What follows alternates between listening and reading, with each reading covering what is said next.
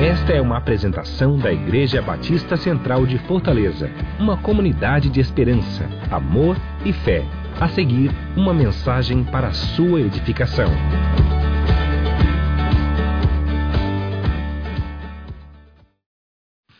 Boa noite de novo.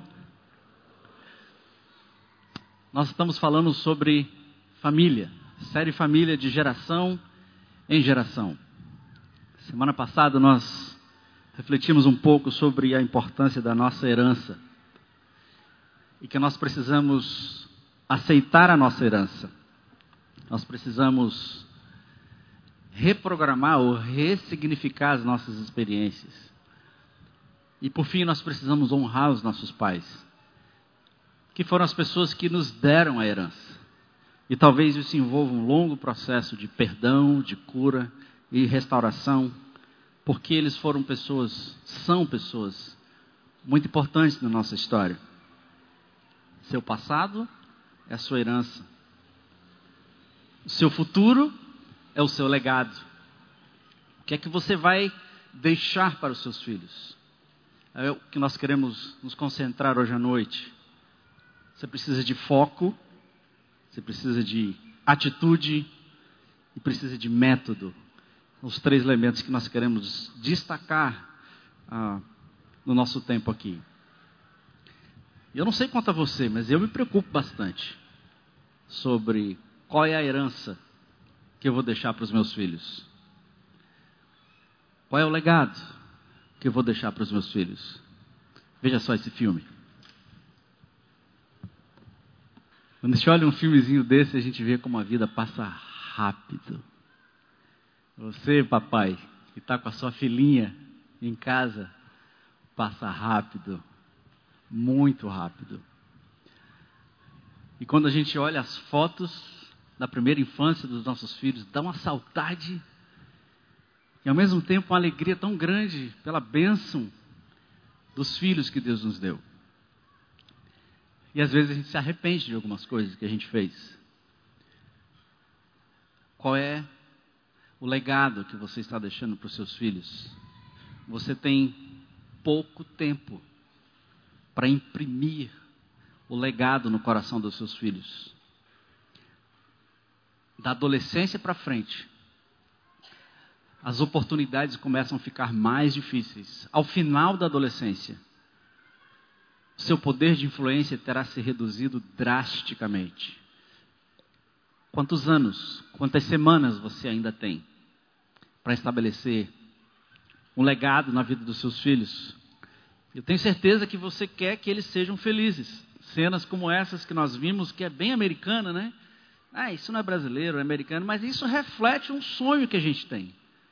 Uma família estável, bonita, e os aniversários, e a bebezinha se tornando mãe, e o pai envelhecendo, né? E vendo o cara chegando lá e tal, e essa coisa toda, né? Nada dói mais nos pais do que vê-los sofrendo, não é mesmo?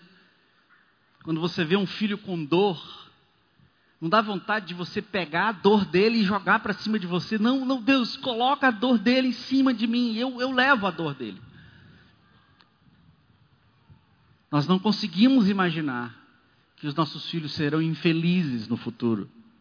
E por isso que a gente se preocupa, a gente se esforça, a gente trabalha damos duro, pagamos as melhores escolas que, que podemos, a fim de que eles tenham sucesso, eles sejam felizes.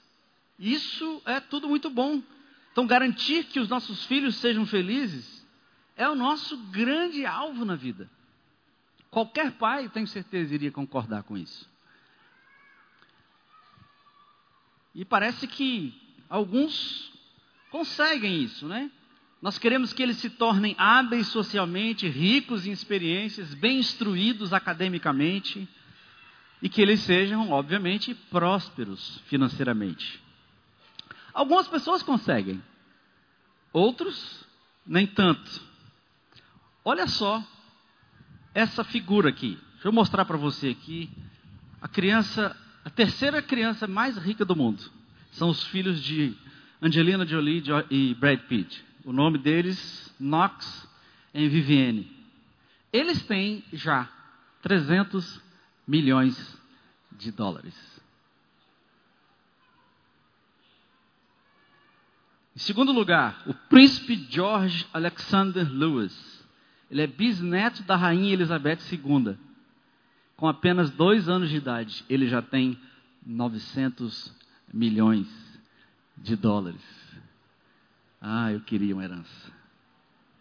E em primeiríssimo lugar, aos fãs de Beyoncé, sua filha Blue Ivy Carter, filha de Beyoncé e Jay-Z, de apenas três anos, já tem uma fortuna de um bilhão de dólares. Ela é mais rica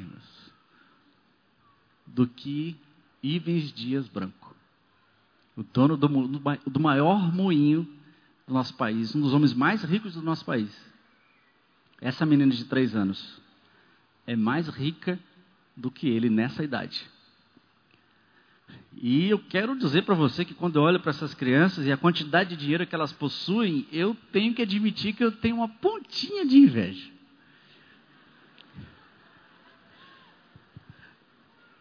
E um certo ressentimento, porque alguns pais conseguiram dar aos seus filhos muitas vezes mais do que aquilo que eu vou ser capaz de oferecer aos meus filhos.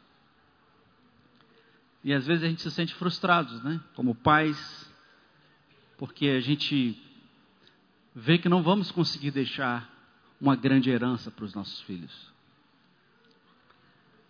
Mas quando eu volto à sanidade, eu reconheço que a maioria dos pais não vai ter condições de deixar uma herança para os seus filhos, mas todos nós vamos deixar um legado pessoal. Eu não sei qual é a herança que você vai deixar, mas você vai deixar um legado pessoal. E às vezes a gente se preocupa tanto em deixar uma herança para os filhos e corremos tanto nesse intuito que nós esquecemos da importância prioritária de deixar-lhes um legado. E às vezes eu me esqueço que aquilo que eu faço ou dou para os meus filhos é menos importante do que as marcas que eu deixo nas suas vidas. O que você está deixando para os seus filhos? Então, Hoje à noite eu me dirijo especificamente aos pais, especialmente os pais de crianças e adolescentes. Então, se você é pai, preste atenção. E se você é filho, preste atenção também. E se você vai ser pai, presta mais atenção ainda. Porque você tem uma oportunidade singular de Deus de causar um impacto na próxima geração.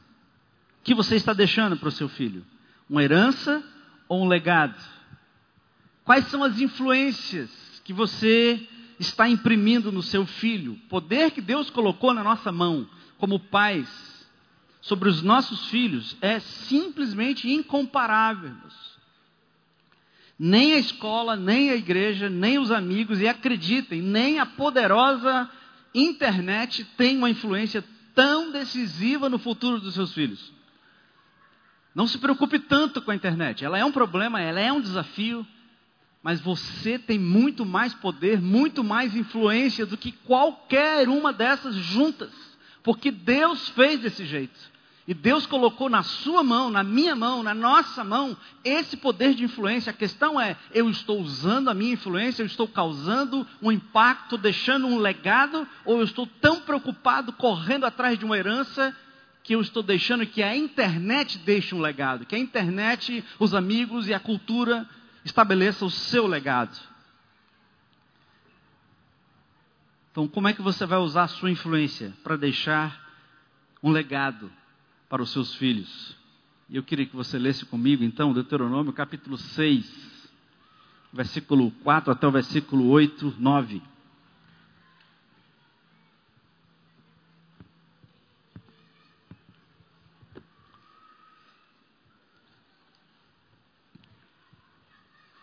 O que nós estamos, vamos ler aqui agora, Deuteronômio 6, é, aconteceu exatamente 40 anos depois da semana passada. Semana passada foi Êxodo capítulo 20 que nós lemos. Eles estavam entrando no deserto.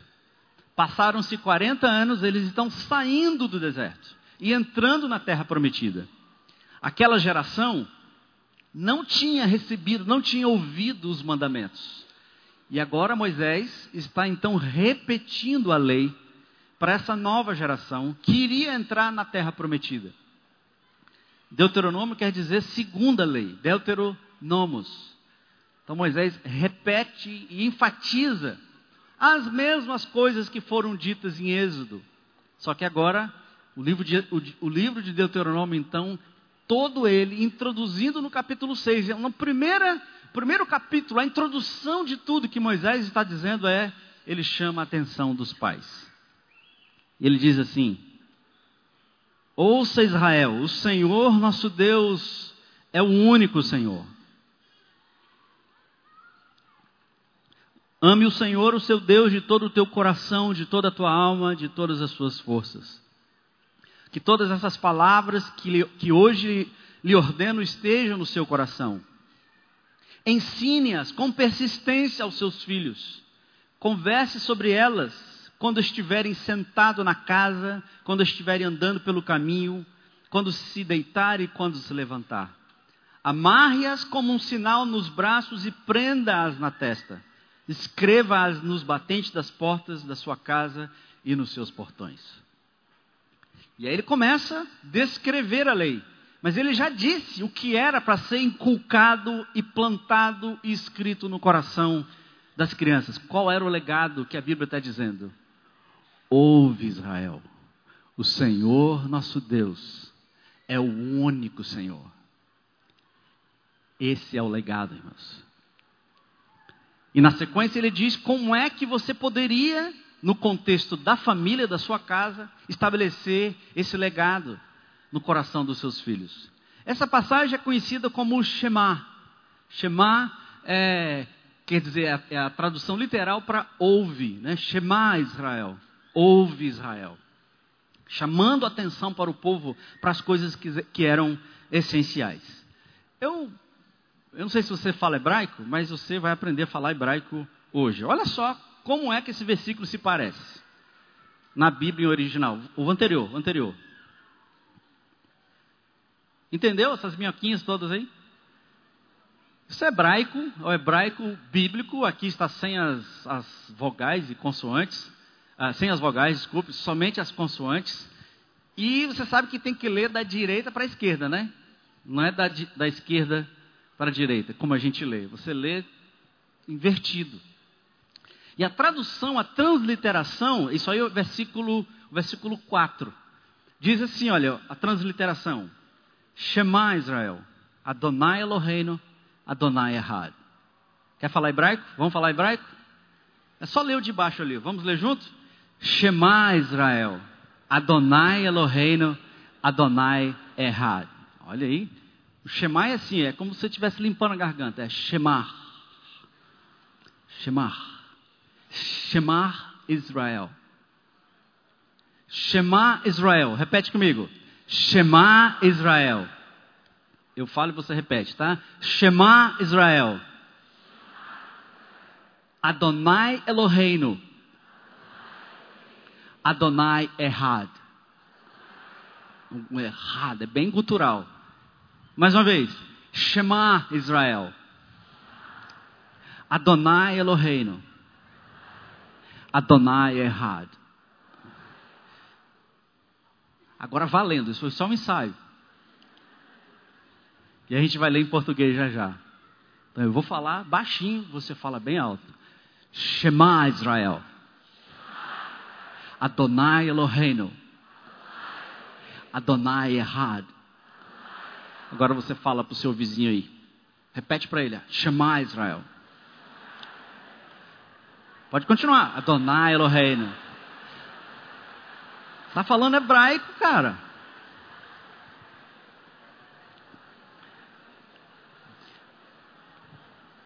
Mais uma vez. Shema Israel.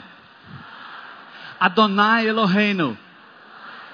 Adonai Errad. O Shema é aquilo que os, os, judeus ortodoxos ficam falando lá no, no muro. Shema Israel, Adonai Eloheinu, Adonai Errad. Shema Israel, Adonai Eloheinu, Adonai Errad. Shema Israel, Adonai Eloheinu, Adonai Errad. Inculque na sua cabeça. planta isso no seu coração. E a tradução, então, daquele versículo, o próximo slide, é, Ouve Israel, o Senhor nosso Deus é o único Senhor. Ouve Israel, o Senhor nosso Deus é o único Senhor. Ouve Israel, o Senhor nosso Deus é o único Senhor. Mais uma vez, ouve Israel, o Senhor nosso Deus é o único Senhor. Ouve Israel, o Senhor nosso Deus é o único Senhor. Shema Israel, Adonai Eloheinu, Adonai Erhad.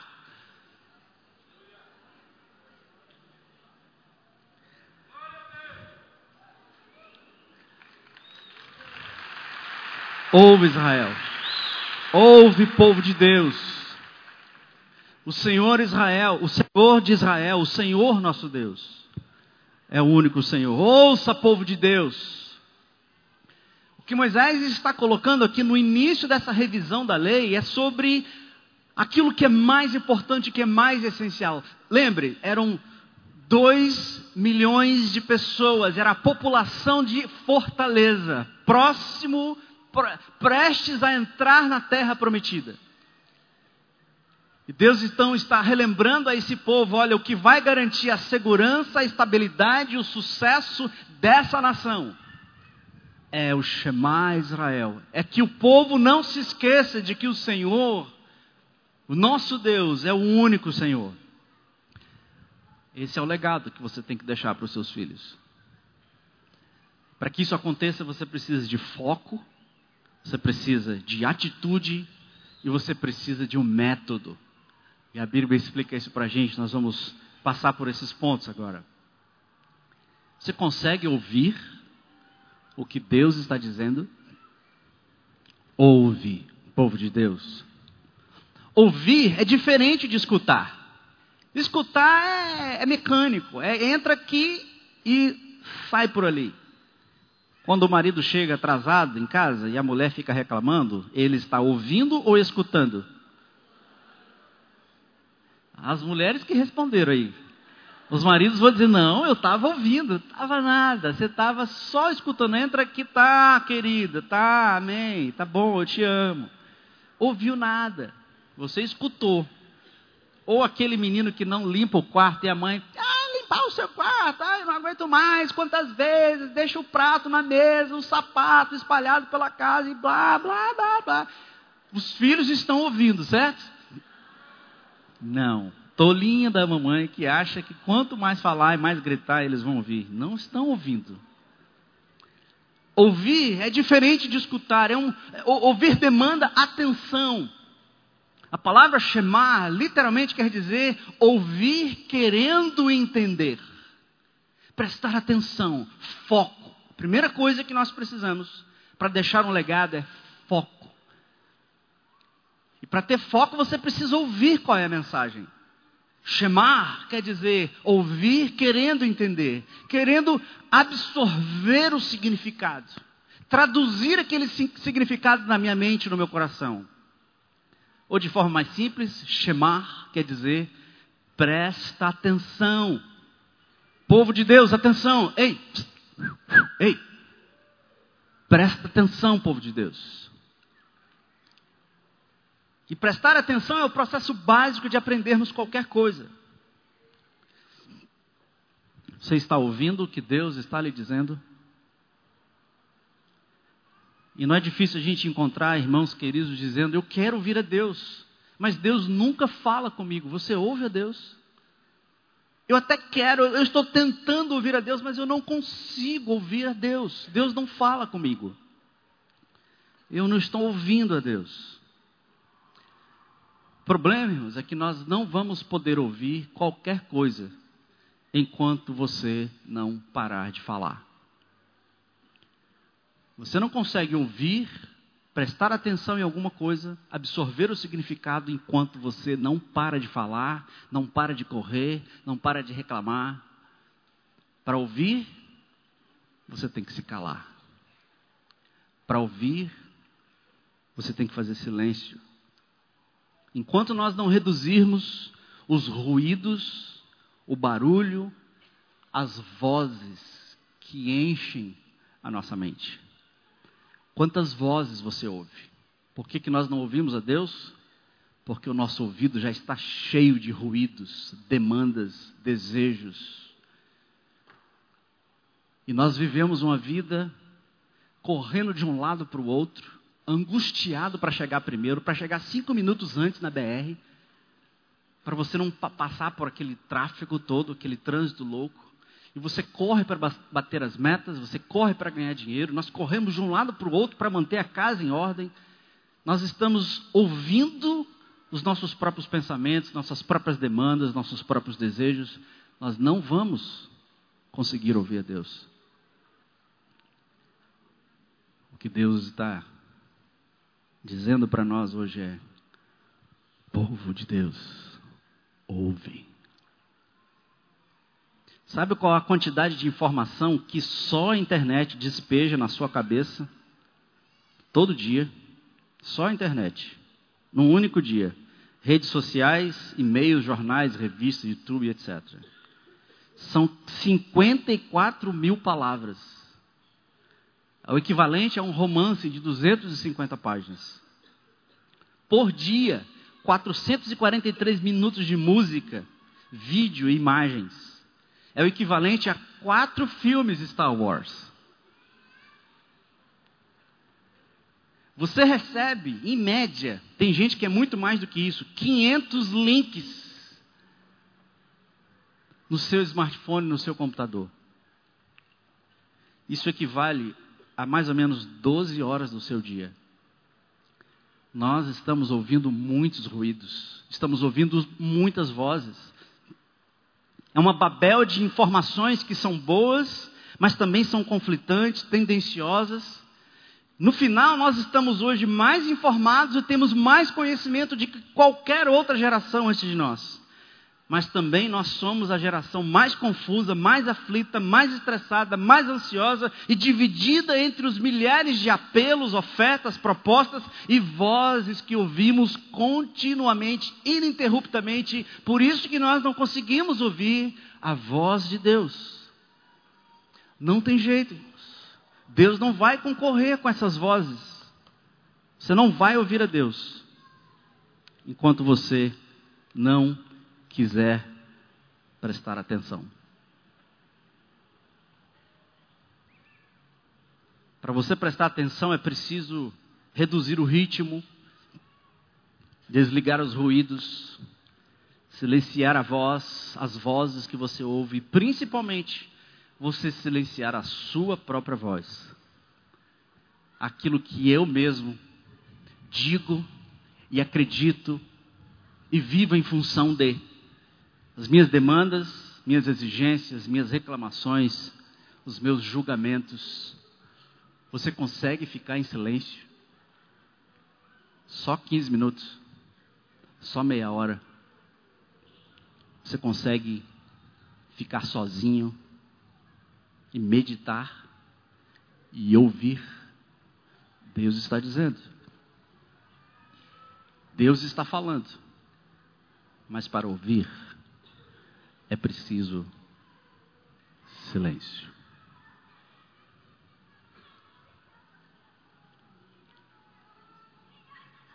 E o que Deus está dizendo é: ouve Israel, o Senhor nosso Deus é o único Senhor. Fale comigo. Ouve Israel, o Senhor nosso Deus é o único Senhor. Bem baixinho. Ouve Israel, o Senhor nosso Deus é o único Senhor. Mais, mais alto. Ouve Israel, o Senhor nosso Deus é o único Senhor. Ouve Israel, o Senhor nosso Deus é o único Senhor. E a última vez, ouve Israel, o Senhor nosso Deus é o único Senhor. Você acredita e confia naquilo que você ouve, naquilo que você coloca na sua mente. E Deus está dando essa mensagem para o seu povo porque eles entrariam numa terra cheia de ídolos. A terra de Canaã era habitada por culturas pagãs. E nessa terra eles teriam estabilidade, riqueza. E Moisés está dizendo que eles não poderiam esquecer que o Senhor, nosso Deus, era o único Senhor. Porque eles teriam a tendência de focar nos ídolos da cultura. Eles teriam a tendência a cultuar os deuses daquela terra. A influência seria muito forte a tentação de sair da confiança do Senhor, o único Deus, para começar a confiar nos deuses daquela cultura. Alguns deuses da cultura que eles iam enfrentar. Baal. Baal era o Deus Todo-Poderoso. Astarte era a deusa do sexo e da guerra. Moloch era o deus da morte. Havia o costume na época, os pais sacrificavam seus filhos, suas crianças, para serem queimadas em louvor ao deus Moloque. Elas jogavam as crianças. A imagem do deus Moloque é uma grande estátua, estátua com a boca gigante e fogo lá dentro. Os pais jogavam seus filhos dentro do deus Moloque, cultuando o deus Moloque, para evitar a morte eles sacrificavam alguém. Shuman era o deus da saúde, da prosperidade e riqueza. Koshá era o deus das artes e da cultura. Deus da prosperidade, da morte, da saúde, do sexo. Deus da cultura. Esses eram os ídolos que aquele povo ia encontrar. E Deus então está dizendo: ouve Israel. Se você não ouvir, você vai adorar os outros deuses. E esse é o mesmo desafio para nós, irmãos, que vivemos no meio de uma cultura que não adora o Senhor. Nós temos todos esses deuses hoje. Não são com esses nomes, mas a deusa do sexo, a deusa da riqueza, a deusa da prosperidade, a deusa do sucesso, os ídolos hoje, eles são muito mais fortes do que jamais foram, só que eles hoje são muito sutis. Hoje nós vivemos literalmente o que a Bíblia chama de idolatria. Idolatria quer dizer, vem de duas palavras gregas, idios e latria. Idios quer dizer ego. E latria, ou próprio. Idios, próprio. Latria quer dizer serviço, adoração. Idolatria quer dizer literalmente, servir a si mesmo. E o que essa cultura mais faz e mais ensina é que você desenvolva a si mesmo, goste de si mesmo, vive em função de si mesmo, e a gente vive esse mantra, e nós nem questionamos. E nós vivemos os deuses da cultura. Talvez você seja seduzido por algum desses deuses. E a chuva se aproxima, graças a Deus. Se você quiser ir chegando aqui para o cantinho, para o meio, aproveita, porque molha tudo aqui desse lado. Tá? Pode chegar aqui mais para o cantinho. Fique à vontade para se mover quando você achar necessário. Não, eu não tenho ídolos, eu sou crente. Sou crente da Igreja Batista Central. Eu não adoro ídolo nenhum. Bem, talvez a gente nem faça isso conscientemente, mas esse desafio, meus, ele é um desafio para todos nós que vivemos no meio de uma cultura pagã, uma cultura que não adora o único Deus. Somos modernos, não adoramos imagens. Eu não sou idólatra, mas deixa eu te definir o que é um ídolo. Um ídolo é qualquer coisa que seja mais importante para você do que Deus. Um ídolo é qualquer coisa que seja mais importante para você do que Deus. Qualquer coisa que absorva a sua atenção absorva o seu coração, a sua imaginação, a sua energia, o seu tempo. Um falso Deus é algo que é tão central e essencial à sua vida, que se você perdesse, você acharia que não vale a pena viver. Existiria alguma coisa na sua vida que, se você perdesse, a sua vida perderia o sentido, perderia o valor. E veja, nós não estamos falando de coisas imorais, erradas, ídolos, imagens. Nós estamos falando de ídolos do nosso coração. E o que Deus está dizendo para a gente é: povo de Deus, eu sou o único Senhor, eu sou o único Deus.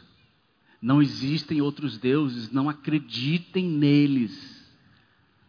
Seus ídolos, o seu ídolo pode ser a sua família, seus filhos, sua carreira, seu dinheiro, pode ser as suas metas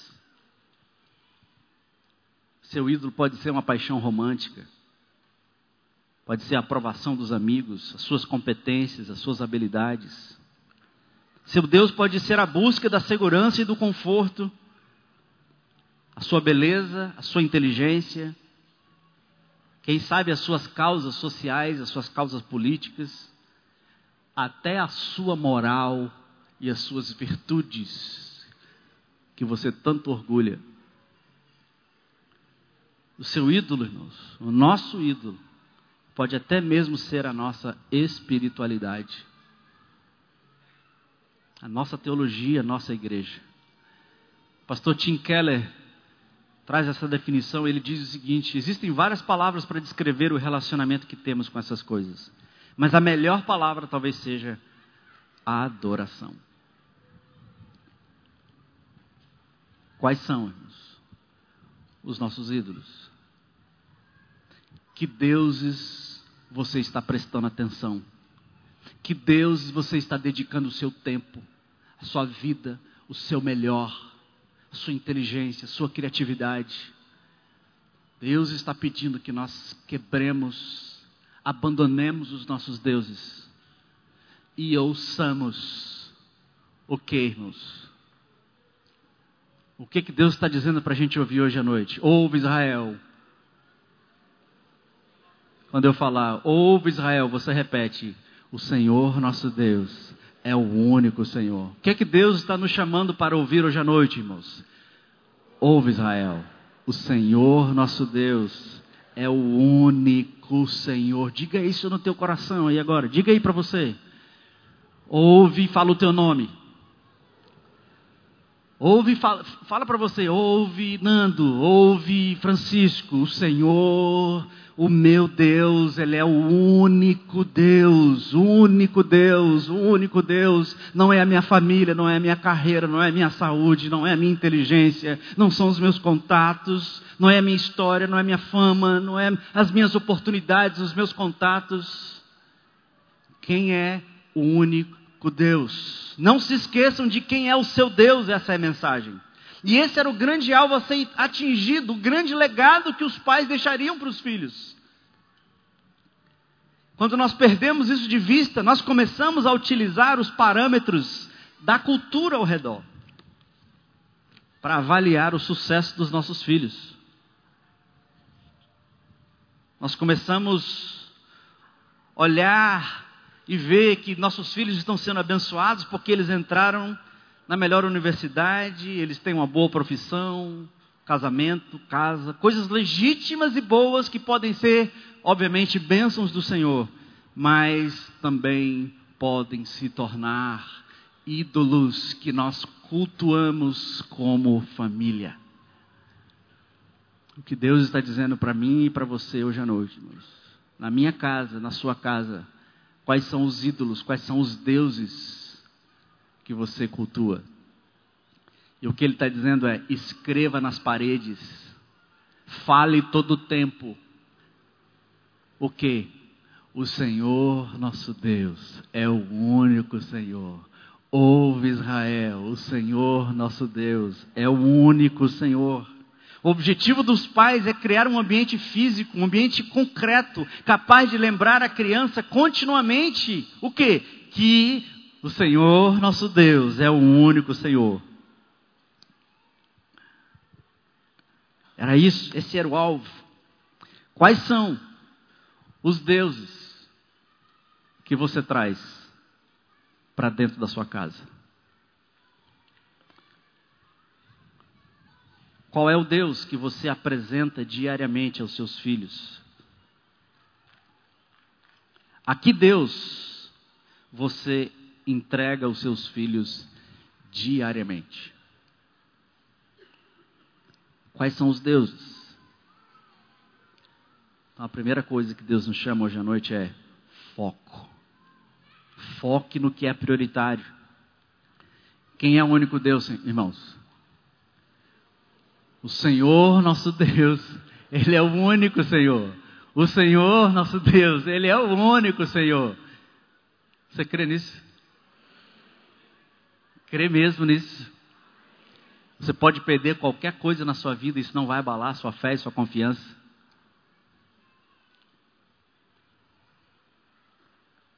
O Senhor nosso Deus é o único Senhor. Em segundo lugar, você precisa de ter atitude. Esse é o foco. Agora você precisa lutar pelo coração do seu filho. Versículo Deuteronômio 6, 5 a 6. Ame o Senhor, o seu Deus, de todo o teu coração, de toda a tua alma, de todas as suas forças. Que essas palavras que hoje lhe ordeno estejam aonde? Na sua mente? No seu coração. Coração, na mentalidade hebraica, irmãos, é mente, desejo, corpo, são entranhas. É todo o meu ser, a minha alma. O povo já sabia os mandamentos. E agora Moisés introduz um elemento novo a obediência aos mandamentos, mas não é só para obedecer por obedecer ou pelas regras, mas por amor. O que Deus busca não é uma religião baseada em regras e rituais vazios. Deus não está interessado nos nossos rituais, por mais belos que eles sejam. Deus está interessado no coração e o que isso se expressa através dos nossos rituais. Não basta crer em Deus, o desafio é amar a Deus de todo o coração não é só saber que Ele é o único Senhor, não é só saber. Isso precisa estar no meu coração, nas minhas entranhas, na minha alma, na minha vontade, nos meus sentimentos. O chamado de Deus é para que nós o amemos e, né, e não que sejamos informados sobre Ele e nos sintamos constrangidos a obedecê-lo, porque afinal de contas Ele é Deus, né? Ele castiga, né? Deus não quer que nós obedeçamos por medo. Não basta crer em Deus, o desafio é amá-lo. Deus deseja um relacionamento que vem antes das regras. Da mesma forma, se nós queremos passar um legado de fé à próxima geração, de forma efetiva, a única maneira de fazê-lo será através de um relacionamento pessoal, não através de regras e obrigações, por mais claras que sejam. Nós às vezes achamos que se a gente explicar muito bem para um filho uma determinada regra e por que, que ela existe, o, o filho vai obedecer. Você explica bem direitinho, filho, não pode bater no coleguinha. Aí ele vai lá e pau no menino.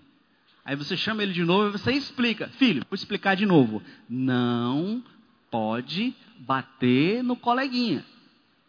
Aí ele vai e faz de novo. Aí a gente já meio assim, né? Emocionado, a gente, filho, Presta atenção. Pá! Não pode bater no coleguinha. A gente acha que se a gente explicar de novo, repetir o conteúdo, a regra, aí eles vão falar assim: Ah, agora eu entendi, pai. Ah, por que você não explicou antes? Agora eu entendi. Filho, limpa o seu quarto. E o quarto tem até calango crescendo lá dentro.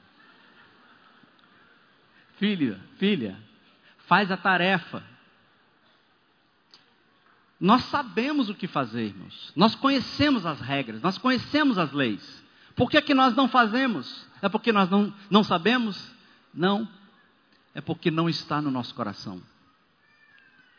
Achamos que se a regra fizer sentido, se ela for lógica, os filhos vão obedecer. E nós falamos, né? Não, exija obediência. Você é pai, seja firme. Eles não têm opção. Os filhos têm que obedecer.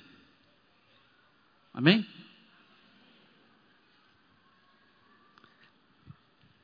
Marromeno. Os filhos têm que obedecer, é verdade. A Bíblia diz: filhos, obedeçam seus pais. Só que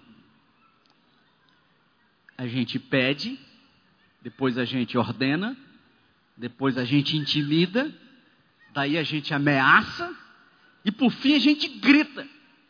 E conforme for a situação, você bate na mesa ou neles. Porque afinal de contas, eles têm que obedecer. Por força, por obrigação. Mas nós sabemos, irmãos, que a obediência não acontece, a obediência genuína não vem por coação ou por medo. A verdade é que a obediência genuína é um subproduto da confiança. A obediência genuína é um subproduto da confiança. Quando eu confio no meu Pai, eu obedeço. Se eu tenho medo do meu Pai, eu vou obedecer por medo. Mas isso não me transforma, isso não é por amor. Obviamente que os pais têm que ser firmes e têm que orientar os filhos. Mas a obediência genuína é subproduto da confiança. O nosso grande desafio, então, como pais, é ganhar o coração do nosso filho. O grande desafio de Deus para com o seu povo era ganhar o coração do povo e não exigir obediência por medo. E o mesmo padrão é o que Deus nos diz para fazer com os nossos filhos. É obediência que vem porque nós ganhamos o coração dos nossos filhos. Nossos filhos não vão amadurecer na obediência, mas eles vão querer se ver livre dela o quanto antes, se o nosso relacionamento com eles for baseado no cumprimento de regras e obrigações. Os seus filhos vão fazer de tudo possível, na primeira oportunidade, eles vão parar de te obedecer.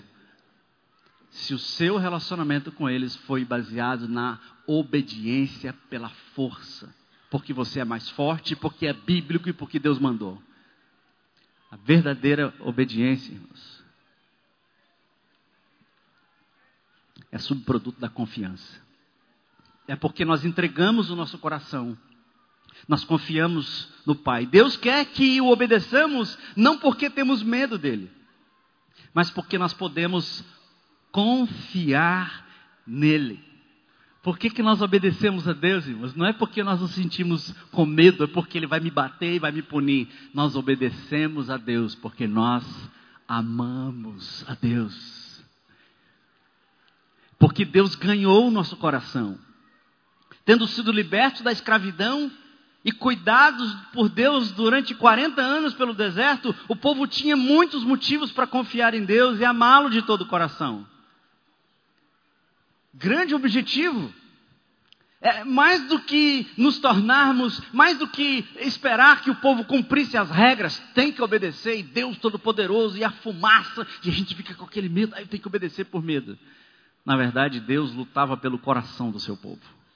O que Deus queria era um povo apaixonado por Deus, um povo que o amasse de todo o coração, de toda a alma, de todo entendimento. E se não for desse jeito, irmãos, nós não entendemos, nós não estamos ouvindo o que Deus está dizendo. Deus buscava um povo que o amasse, um povo que confiasse nele. A obediência seria uma consequência. Eles não tinham, o povo de Deus não tinha que provar o valor deles. Eles não tinham que agradar a Deus antes, ou obedecê-lo para então serem amados. Perceba, irmãos. O povo de Deus não tinha que obedecer e serem todo mundo bonitinho, né? Certinho, toma banho na hora certa, faz tudo que o papai manda. Aí a gente é amado pelo pai. Deus não, eles não tinham que obedecer antes para serem amados. Eles obedeciam porque eles eram amados. Então, se a minha obediência, mas ela é falha, é porque o meu amor, a minha confiança no Pai é falha.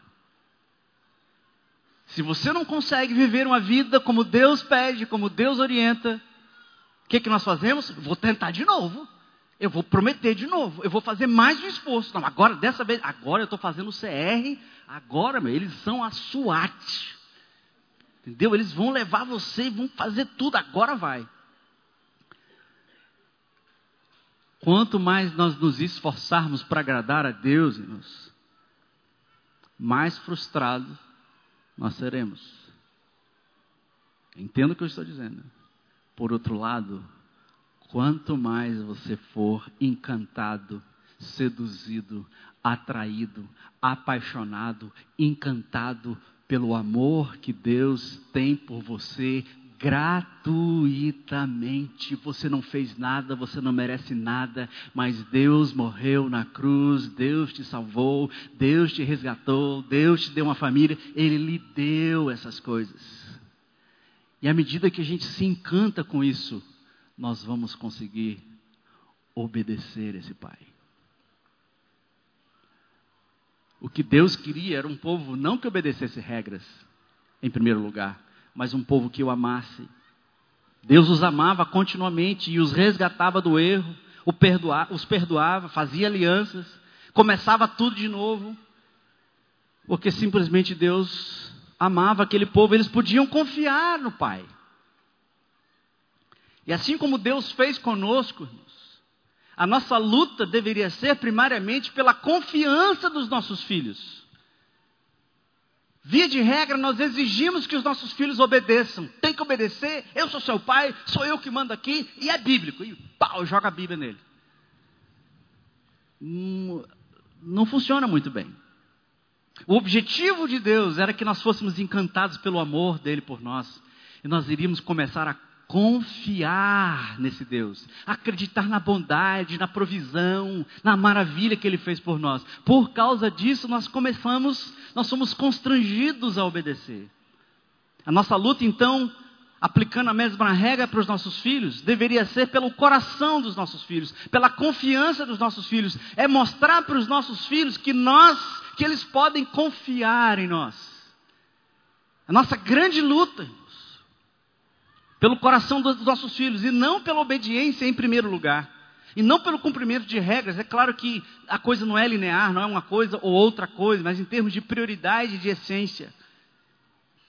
Mas é muito mais fácil exigir a obediência do que lutar pelo coração dos seus filhos. É muito mais fácil exigir a obediência do que lutar pelo coração do seu filho. Você é mais forte, você manda. Mas só tem um detalhe os seus filhos não vão te obedecer para sempre.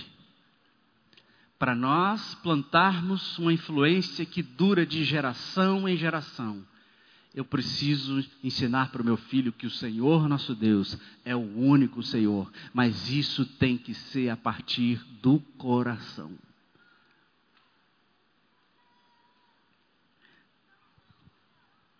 Eventualmente nós caímos na armadilha de acreditar que o principal alvo na criação dos filhos é, é o cumprimento de regras. Mas na verdade, irmãos, a maior dádiva que nós podemos dar aos nossos filhos é simplesmente mostrar-lhes que eles são amados, aconteça o que acontecer, e eles podem confiar em nós. Eles podem confiar que eu não vou abandoná-los. Eles podem confiar que o meu lar não vai se desfazer. Eles podem confiar, eles podem confiar plenamente que eu os amo. E quando os filhos crescem num ambiente seguro, de amor, de proteção, eles se entregam, eles pulam, eles confiam nos pais e eles vão naturalmente obedecer. É como Deus faz conosco, irmãos.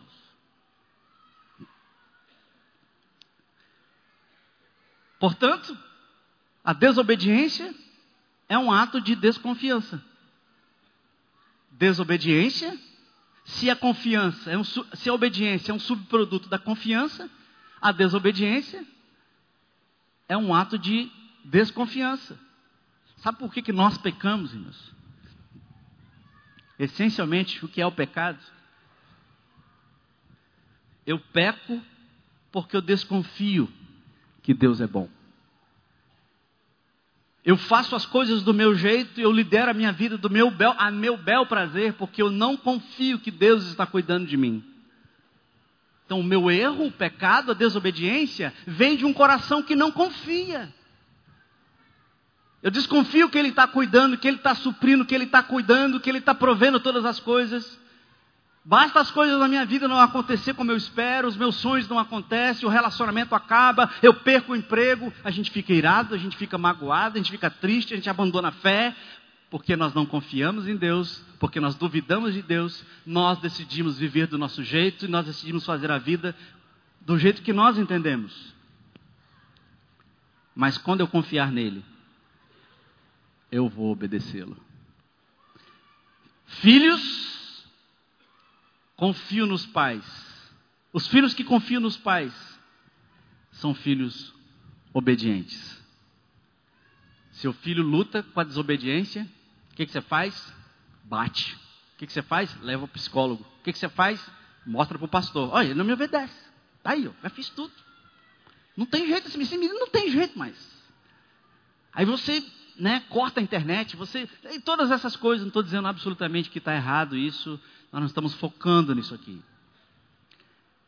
Mas irmãos, quando o seu lar é um lugar seguro, um lugar de amor, de aceitação, de perdão, de compreensão, os filhos vão obedecer naturalmente. E é isso que Deus espera de nós, irmãos. Uau! Quando nós confiarmos na Sua bondade, filhos que confiam nos pais são filhos obedientes. A luta, portanto, é pelo coração. Os filhos vão, os filhos vão confiar nos pais quando os pais confiarem no pai. Os filhos vão confiar nos pais quando os pais confiarem no pai. Eles veem a cadeia de confiança. Não adianta eu exigir do meu filho que ele confie em mim, que ele obedeça, que ele tema a Deus, se ele olha para mim e vê que eu não confio em Deus. Não, não tem como quebrar, irmãos. Eu vivo uma vida ao redor dos meus ídolos. E eu trago meu filho para a igreja, para a geração futura ensinar para ele que Deus é o Deus de Israel e tal. Não vai funcionar a cadeia, a ordem, a estrutura que Deus deixou foi: os pais temem a Deus, os pais amam o pai, e os filhos confiam nos pais e obedecem aos pais. Essa é a ordem. Esse é o maior legado que qualquer pai pode deixar para os seus filhos. Qual é a herança que você está deixando para os seus filhos? Qual é o legado que você está deixando para os seus filhos? O maior legado que você pode deixar para o seu filho, meu irmão ou minha irmã, é quando você confiar no Pai. Quando você ouvir, confiar, você crer e confiar no seu coração. O que? Que o Senhor, nosso Deus, é o único Senhor. Ouve. Mas como é que você vai fazer isso? Como transmitir esse amor, essa confiança genuína em Deus de maneira eficaz, de geração em geração? Como exercer essa influência tão decisiva sobre a vida dos seus filhos, de forma a estabelecer um legado? A Bíblia sugere, Deuteronômio capítulo 6, de 7 a 9. Ensine-as com persistência aos seus filhos. Conversa sobre elas quando estiverem sentado em casa, quando estiver andando pelo caminho, quando se deitar, quando se levantar. Amarre-as como sinal nos braços e prendas na testa. Escreva-as nos, no, nos batentes das portas de sua casa e nos seus portões. Ou seja, faça isso diariamente, cotidianamente, nas situações da sua vida. Muitas coisas guerreiam pela atenção dos nossos filhos, pela confiança dos nossos filhos. Muitas coisas. E talvez a que mais nos preocupa hoje é a internet. Se o seu filho está acordado, provavelmente ele está conectado. Se o seu filho está acordado, agora, ele está aí, se ele está com o celular na mão, ele está conectado aí agora. Ele está fazendo alguma coisa. E a gente se preocupa com isso. Que de fato elas são as principais vítimas dessa influência da qual a gente não tem muito controle. Então, quanto tempo você dispõe para influenciar os seus filhos? Sabe o que a gente faz? A gente vive a nossa vida correndo atrás das nossas preocupações, brigando com os ídolos do nosso coração, ídolos que Deus ainda está quebrando, que Deus ainda está desmontando na nossa vida. E a gente entrega os filhos para viver a vida e corre de um lado, corre para o outro. Aí no domingo, taran, tempo de ir para a igreja. A gente vem aqui correndo, joga eles ali no Geração Futura e vem para cá e a gente adora o Senhor. Pega o filho correndo e continua de novo. Quanto tempo você tem para estabelecer essa influência que é sua responsabilidade? Quanto tempo você tem? Quantas horas numa semana que tem 168 horas? O que Deus está dizendo é: otimize o tempo que você tem de maneira informal, de maneira relacional. Você sabia que 59% dos filhos, eles perdem a fé dos pais ao final da adolescência? 50, 60% perdem a fé dos pais ao final da adolescência. Então Moisés sugere essa estrutura simples para que os pais maximizem a influência sobre os seus filhos no curto espaço de tempo que possuem. Não seria nada complicado, não seria nada religioso, mas seria no contexto da família. Para transmitir as verdades essenciais do caráter de Deus, os pais deveriam ensinar com persistência, inculcar, escrever no coração dos filhos, ensinar no pensamento hebraico. Quer dizer, é muito mais do que transmitir conhecimentos. Significa provocar a aprendizagem. Ensinar na cultura hebraica quer dizer provocar a aprendizagem, estimular a aprendizagem. Não é simplesmente transmitir conteúdo, mesmo que seja a Bíblia. Mas nas situações reais da vida do dia a dia, envolva os filhos no treinamento da mente, do corpo, das emoções e da vontade. É na realidade da vida. Essa é uma atividade que demanda dos pais disciplina, rotina, repetição, tempo, paciência. Enquanto o coração do seu filho está aberto à sua influência.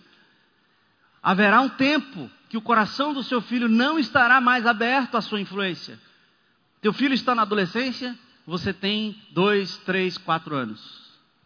Depois vai reduzir drasticamente a sua força e a sua influência. Seu filho está na infância, aproveite. Você tem um pouco mais de tempo. Seja inteligente, seja estratégico, seja simples. O plano educacional divino em termos que garantiria a estabilidade, o sucesso e o avanço da nação de Israel de geração em geração estava no contexto relacional da família. Para que o povo de Deus fosse tivesse sucesso e vitória e a nação progredisse, o plano estratégico acontecia dentro de casa. E a verdade é que a escola pode facilitar o conhecimento. A empresa, o trabalho ajuda a desenvolver a competência. Mas só existe um lugar, irmãos, onde se molda o caráter de uma pessoa, e esse lugar não é a igreja, esse lugar é a sua casa. Só existe um lugar onde se molda o caráter de uma pessoa. E o motivo por que uma geração cresce sem valores, sem moral, porque uma sociedade cresce sem caráter, sem ética, é porque nós tiramos da família algo que só ela pode fazer. Deus designou a família como sendo o núcleo onde a lei e a bênção do Senhor iria ser transmitida de geração em geração. É a minha casa, é a tua casa, não é a igreja, não é a empresa, não é a escola. A orientação de Moisés, então, irmãos, não tinha nada a ver com algo formal, algo rígido. Ele não estava sugerindo você fazer culto doméstico, de fazer estudo bíblico, nada contra essas coisas, são coisas boas, use a criatividade. A ideia é que fosse algo simples, natural, uma estrutura durante as situações rotineiras do dia a dia, onde aconteceriam as oportunidades de transmitir o que para os filhos? Ouve, filho, o Senhor nosso Deus é o único Senhor. Veja só esse vídeo. Como é simples.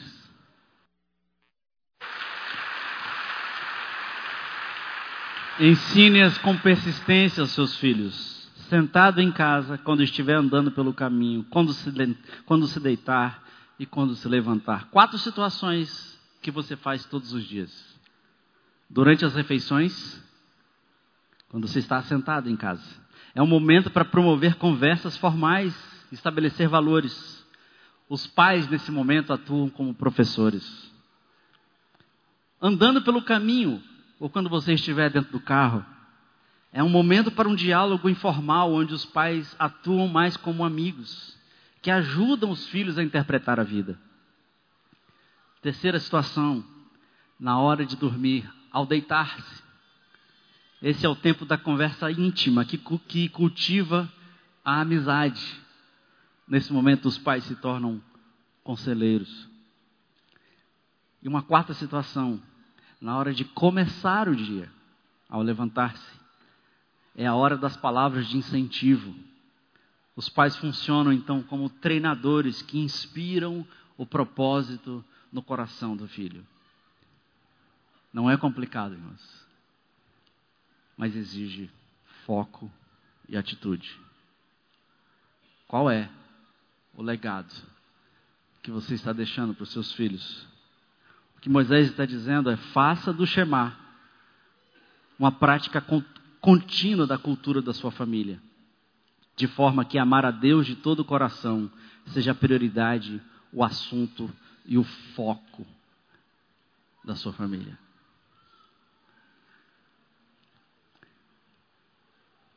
Talvez a maioria de nós, irmãos,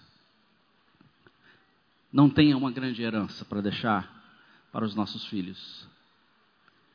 Mas você certamente deixará um legado. Você está deixando um legado. Qual é o legado que você vai deixar para as próximas gerações, a fim de que elas vivam sob a bondade e a bênção do Senhor?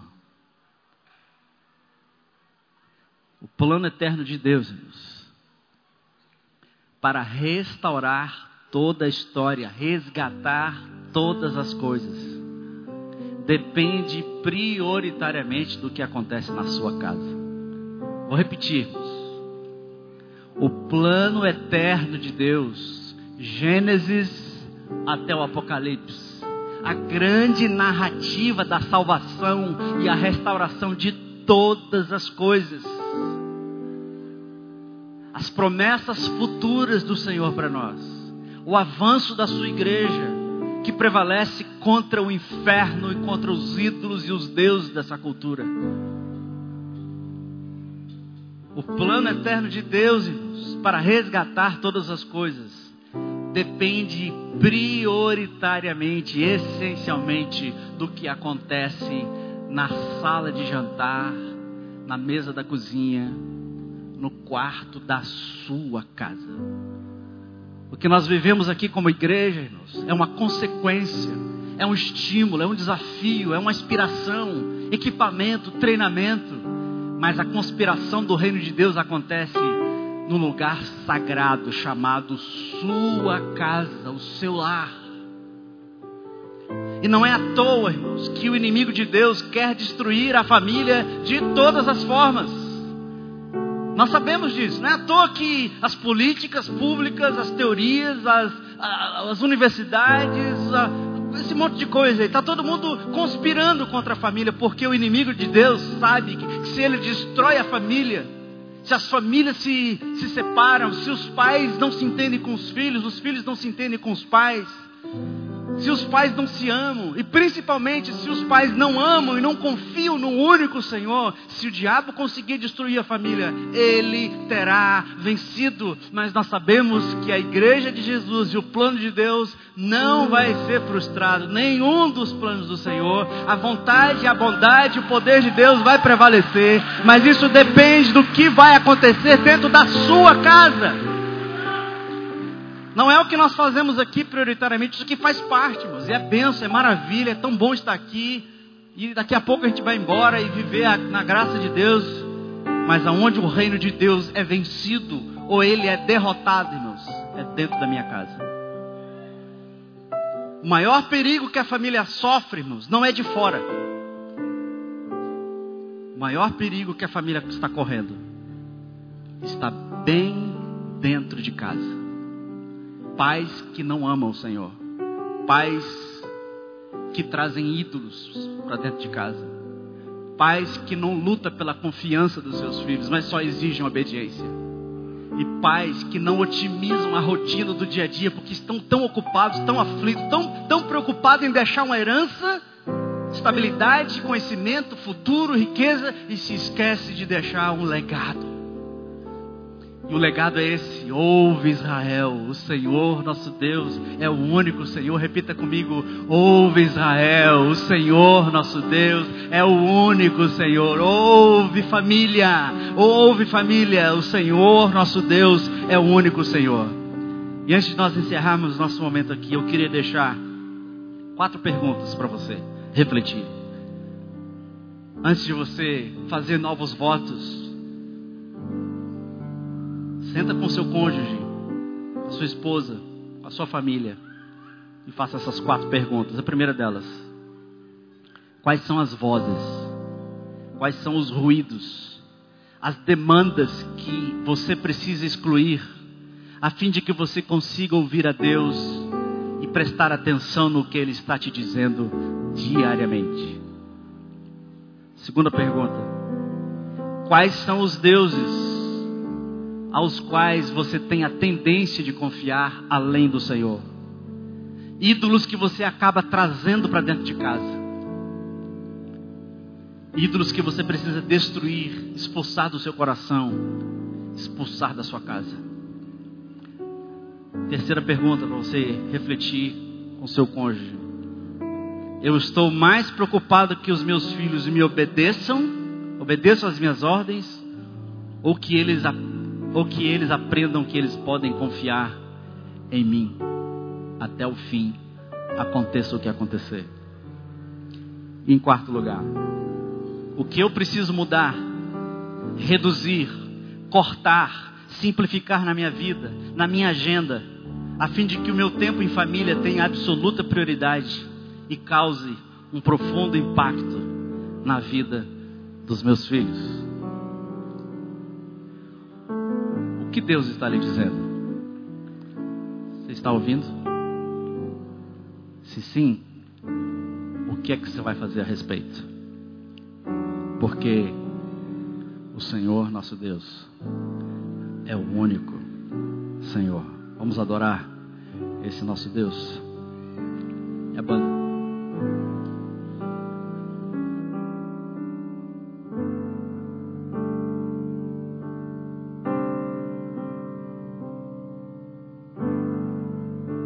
Ore por essas, essas perguntas enquanto nós ouvimos a introdução e a banda se prepara aqui. Tem um tempo de oração, abaixe os seus olhos, baixe a sua cabeça, feche os seus olhos. Você está ouvindo o que Deus está lhe dizendo? Nós vamos cantar essa música como uma expressão da nossa intenção de ouvir o que Deus está dizendo. Em seguida, temos mais um desafio e vamos orar encerrando o nosso culto. A família é um projeto de Deus, algo que Ele planejou para nós. O exercício do amor que vem do trono do Senhor.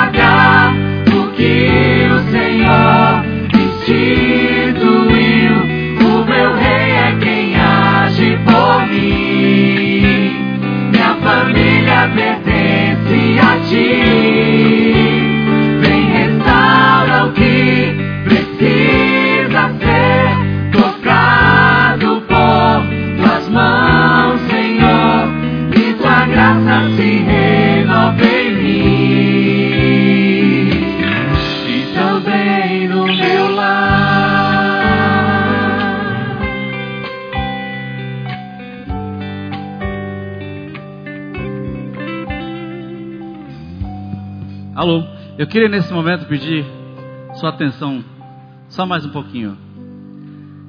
Você que nos visita pela primeira vez, você que sentiu no seu coração, ouviu a mensagem do Senhor e sabe que existe um Deus que te ama, sabe um Deus que está te chamando, um Pai que quer te resgatar, um Pai que quer receber você em sua família, resgatar a sua vida, te dar uma nova história. Você quer confiar nesse Pai hoje à noite? Você quer tirar os ídolos da sua vida, outros deuses, outras preocupações? que você espera que te traga vida e significado, mas você está vendo que não está dando resultado. E você quer confiar no único e verdadeiro Deus hoje à noite, entregar a sua vida para Ele e dizer: A minha vida é sua, único Senhor e Salvador da minha vida. Eu me entrego a Ti nessa noite. Eu queria que você levantasse a sua mão e dissesse, confessasse isso diante do Senhor. Alguém gostaria de entregar a sua vida ao Senhor Jesus como seu único, suficiente Salvador. Deus abençoe. Seja bem-vindo à casa do Pai. Alguém mais? Lá atrás, Deus lhe abençoe. Seja bem-vindo à casa do Pai. Alguém mais que andou cansado, perdido, triste, frustrado. E você quer dizer, eu cansei, eu não quero seguir mais os ídolos dessa cultura que não satisfazem, mas só destrói a minha vida. Deus abençoe, meu irmão. Seja bem-vindo à casa do Pai. Você que quer consagrar a sua família. Você que hoje, ouvindo de Jesus, você está entendendo que eu quero essa vida para minha família. Você não entregou a sua família, você não entregou a sua vida a Jesus e a sua família não está recebendo talvez as bênçãos. Você quer dizer, eu quero que Deus abençoe a minha família. Aleluia, graças a Deus, eu quero, eu quero. Eu quero que a bênção do Senhor esteja sobre a minha família e eu vou entregar a minha vida ao único Senhor, ao Senhor, o único, alguém mais. Você precisa tomar uma decisão. Louvado seja o Senhor. Abraça esses irmãos, esses queridos que estão se tornando irmãos, estão sendo recebidos na casa do Pai. Alguém mais que ouviu nessa noite a mensagem: O Senhor, nosso Deus, é o único Senhor e você quer entregar a sua vida a esse único e verdadeiro Deus. Mais alguém? Louvado seja o Senhor. Eu vou convidar esses queridos que chegaram à casa do Pai, que venham à frente. Você que levantou a sua mão, tomando uma decisão por Jesus, vem à frente, nós queremos orar por você logo após a segunda parte dessa música. E nós vamos pedir que você, congregação, ore comigo no final, abençoando essas vidas. Louvado seja o Senhor. Vem à frente, você que levantou a sua mão. Se você não levantou, mas quer vir à frente, está tomando essa decisão, sinta-se recebido, amado e abraçado. Vem à frente, nós queremos lhe abraçar, orar por você. Amém? Então, vamos de pé louvar o Senhor agradecendo ao Senhor pela Sua palavra. Mas a última vez agora, irmãos, falando bem forte, junto comigo, bem forte para levantar essa, essa tenda aqui. O Shema, vamos lá? Ouve Israel, tá fraco, tá fraco. Ouve Israel, o Senhor nosso Deus é o único Senhor. Aleluia!